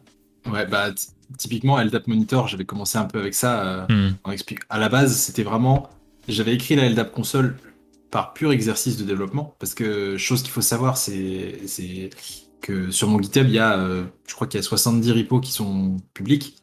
Mais j'ai peut-être 400, enfin, j'ai peut-être 400 tools en fait hein, en local. J'en ai plein, plein, plein. Sauf qu'il y en a plein que je publie pas parce qu'ils ont aucun intérêt selon moi. Et je me vois pas publier des tools juste pour publier des tools. Je les publie parce que je trouve qu'il y a un intérêt ou que j'en ai besoin à un moment donné. Il y en a plein que j'ai réécrit parce que juste j'avais besoin de monter en compétence et je me suis dit que ce serait un bon exercice de réécrire quelque chose. La LDAP console, c'est ça que j'ai fait. J'ai rajouté le mode diff, le mode live, et après je me suis dit, ah tiens, on va faire LDAP monitor, un outil à part. Et après je me suis dit, ah tiens, ce serait quand même bien si on pouvait l'avoir en exe, en PowerShell. Donc j'ai écrit en exe en PowerShell. Après, euh, qu'est-ce qu'il y avait eu? Je crois que j'ai rajouté euh, un mécanisme d'authentification, enfin, un, dans les options directement où tu peux choisir les identifiants, username, password euh, via Hash, via Kerberos, enfin via des tickets Kerberos, via plein de méthodes différentes. Je crois que j'ai rajouté un mécanisme de logging aussi. Tu vois, au fur et à mesure, j'ai rajouté des fonctionnalités. Et, euh, euh, voilà. Je crois que je l'ai sorti à ce moment-là. Et après, ce que j'ai fait comme dev sur LDAP Monitor à la suite de ça, parce que, comme ce que je disais avec Nobosaurus, justement, c'est que je passe beaucoup, beaucoup de temps sur mes outils avant qu'ils sortent. Donc souvent, quand ils sortent, il y a très peu de choses à corriger ou à changer. Donc, sauf s'il faut changer vraiment des fonctionnalités majeures comme ça, et dans ce cas-là, c'est une nouvelle release complète. Mais c'est très rare que je sorte un outil et qu'il y ait un, problème day one parce qu'il y a quelque chose de, qui est complètement cassé. Généralement, j'ai déjà assez, bien testé, donc là, LDAP Monitor est sorti, et voilà, il était, il était fonctionnel et tout, et c'était l'aboutissement en fait de la LDAP console que j'avais écrit il y a plusieurs mois, que j'ai évolué, évolué, évolué dans mon lab perso, et qui est devenu un nouvel outil euh, qui est dédié à ça. Quoi. Est-ce que ce, développement, euh, ça a été difficile ou est-ce que tu as rencontré des difficultés particulières ou est-ce que ça coule de source en fait? Je, suis plus bilingue en Python qu'en français, donc honnêtement, l'écrire en Python, c'était un plaisir, j'adore ça. Parce que du coup, ça sort vraiment, c'est fluide, ça sort de mon esprit directement et j'écris, j'écris, j'écris. Et là, après, il s'est passé un truc, je me suis dit, oh, ce, serait, génial de l'avoir en, point .exe directement pour le lancer. Après, je commence à regarder, je dis, bon, bah, point .exe, ça veut dire C++ ou C Sharp. Et là, j'ai fait, ah! Du coup, il a fallu monter une VM Windows 10, installer Visual Studio, installer toutes les librairies, se redocumenter sur comment on fait une librairie, enfin, comment on fait euh, une solution Visual Studio pour euh, compiler en, point .exe complètement standalone et tout ce qu'on veut. Et j'étais en mode, waouh, dans quoi je me suis lancé là? là, j'ai commencé à un peu me maudire, mais je suis très content de l'avoir fait à l'époque. Parce que maintenant, quand je re-regarde ça, franchement, je suis hyper content de, de ce que j'ai fait parce que je l'ai utilisé pas plus tard qu'il y a une semaine chez un client où j'étais sur une machine Windows et j'ai pu utiliser directement l'exe euh, parce que je l'avais écrit. Et je me suis dit, là, si je devais reprendre ce que j'avais fait pour réécrire l'exe, vu que j'ai plus la tête dans le code de la version Python, le retraduire dans un autre langage, ça m'aurait repris euh, deux semaines, quoi. Ouais, c'est tard. Heureusement que je l'ai fait. Ouais, ouais, c'est ça. Hmm. C'est, j'ai eu la flemme sur le coup. Je me suis dit, ah, dans quoi tu t'es lancé? Et je suis très content de l'avoir fait. Et du coup, ça a été reçu comment en fait cet outil euh, Niveau euh, communauté, niveau euh, professionnel, comment, comment ça a été réceptionné? Bah, J'ai eu beaucoup beaucoup de retours positifs. Beau. Alors déjà parce que je mets vraiment énormément de soins dans mes GitHub. Parce que il y a rien de pire qu'un outil qui fait tout ce que tu veux, mais sur lequel il n'y a pas de help, il n'y a pas de voilà, il y a rien. LDAP Monitor sur la page d'accueil, tu as les trois versions. Donc si tu veux accéder à la version Python, tu as un lien. Si tu veux accéder à la version PowerShell, tu as un lien. La version C Sharp, tu as un lien. Tu as les screenshots des trois versions pour voir à quoi elles ressemblent. Tu as une version vidéo qui montre exactement en quoi c'est utile, où je montre à gauche LDAP Monitor, donc qu'est-ce que tu vois en, tant que pentester. Et à droite, je montre euh, ce qu'un admin system est en train de faire dans le domaine. Par exemple, il change une description et tu le vois une seconde plus tard dans LDAP Monitor. Donc je démontre tout ça, ce qui fait qu'en un seul readme, tu as directement tout. Et ça, ça a beaucoup plu à la communauté, notamment beaucoup de retours qu'on m'a fait, c'est de me dire euh, oh là là, merci de l'avoir implémenté dans euh, PowerShell, euh, Exe et enfin, PowerShell, C Sharp et Python, parce que bah Python, tu le fais depuis Linux, donc les pentesters sur Linux sont contents. PowerShell, tu alors pardon, Exe, tu le fais depuis Windows, les, Windowsiens sont contents. Et PowerShell, pourquoi c'est cool? Parce que tu te dis pourquoi faire du PowerShell? Parce que euh, PowerShell, tu peux l'encoder. Tu as plein de systèmes en fait dans PowerShell pour faire des payloads qui sont obfusqués et tout. Donc tu peux utiliser le même script, mais moi j'ai déjà écrit, il est obfuscable quoi. C'est du PowerShell, donc c'est obfuscable. Donc franchement, euh, très bon retour de la communauté là-dessus. C'est mon premier gros outil. C'est pour ça que j'avais été invité dans le, le podcast Hack and Speak à, l'époque. C'est mon premier outil un peu, un peu majeur parce que les autres que j'avais fait, c'était voilà, je commençais à tâtonner un petit peu, euh, je creusais un petit peu des sujets, mais c'était pas des choses qui avaient fait beaucoup de bruit. Là, LDAP Monitor, j'avais fait euh, bah, top tendance GitHub en Python euh, au moment où c'est sorti. J'ai jamais vu ça, quoi. à l'époque, c'était. Euh, là, actuellement, il a 400 stars. J'ai d'autres repos qui ont des milliers de stars. Et voilà, j'ai grandi depuis. Mais à l'époque, vraiment, quand j'ai sorti un repository et que je vois. En, enfin, je, crois que je l'ai sorti, je sais pas, un, jeudi après, je sais pas, à 17h. Je vois le vendredi matin, il y avait genre 170 stars. Je me suis dit, qu'est-ce que c'est que ça, quoi? C'était pas l'ensemble des stars que j'avais sur mon GitHub. C'était fou. Et c'est comme ça aussi que tu vois qu'un outil a plu. C'est si tu le sors et que tu vois que le lendemain il y a 300 stars, tu te dis bon, c'est que voilà, le, il y avait une, il y avait une demande quoi. C'est qui ça valait le coup. C'est aussi pour ça que je vous en supplie, si vous avez un outil qui vous plaît, mettez une étoile. Ça vous prend une seconde, mais ça permet de dire au gars que oui, ça valait le coup de le faire. Quoi. Effectivement. Ça coûte rien, donc euh, faites-le. Très important, c'est comme euh, les, euh, les subs à la chaîne Twitch et les pouces sur YouTube et les abonnements. Hein. ah, c'est. En plus, alors petite petite chose aussi pour pour encore plus dire, il faut que vous mettiez des étoiles sur les outils. Maintenant, GitHub vous propose un truc. Quand, quand vous mettez une étoile sur un outil, vous pouvez créer des listes. Et vous pouvez créer une liste Active Directory et avoir l'ensemble des hmm. favoris Active Directory que vous avez sauvegardés. Et du coup, mettez des étoiles, ça vous permet de faire ça. Donc, faites étoile et hop, tu peux choisir ta liste. Tu peux créer ta propre liste. Et en plus, tu peux partager tes listes publiques avec d'autres gens. Genre, moi, sur mon GitHub, actuellement, il y a une section avec plein de listes qui sont euh, les trucs de recherche, les outils que je vois à droite à gauche, qui sont euh, recherche, web, Active Directory, ce que vous voulez. Et que bah, vous pouvez réutiliser. Donc, n'hésitez pas, mettez des étoiles. Ça fait plaisir aux créateurs et ça permet de d'identifier à quel point c'était utile ou pas. Parce que, bah, comme je parlais euh, tout à l'heure, hein, mais il y a des librairies que j'ai écrites où il y, a 30, il y a 30 stars, euh, pourtant si tu les enlèves, euh, il y a des outils à x10, x100, 100 stars euh, qui marchent plus. Quoi. Hmm. Tu continues à le mettre à jour régulièrement? Alors bah, dès, que, dès que je peux, oui. En l'occurrence, là, pas, je l'ai pas mis à jour depuis longtemps parce qu'il n'y avait pas grand chose à mettre à jour. J'ai un souci, je crois, qui est une, une issue que je me suis gardé sous la main depuis un bout de temps et que j'ai pas pu résoudre parce que j'ai pas trouvé un moyen de le faire facilement pour l'instant. Mais en soi, en fait, la plupart du temps, enfin, mes outils, souvent ce que je fais, c'est que je fais une release majeure euh, sur lequel je passe vraiment beaucoup de temps de dev en perso, machin. Enfin, en perso, euh, tu vois, en, off, qui est pas forcément sur GitHub, qui est du temps que je fais en local, quoi. je fais une release majeure et ensuite après, euh, en attendant la prochaine release majeure, je fais souvent de la correction de bugs. Je corrige des, des, cas particuliers et après, je refais une release majeure où je rajoute des grosses fonctionnalités Je fais rarement du développement continu sur des outils. Parce que justement, j'ai pas de temps de recherche, donc euh, je fais un peu comme je peux. Est-ce que tu as eu des, des, modèles ou des mentors particuliers ou tout simplement des, des outils que, que tu as énormément appréciés et qui t'ont inspiré ensuite à, créer ce genre de, de choses? J'ai pas eu de mentor vraiment.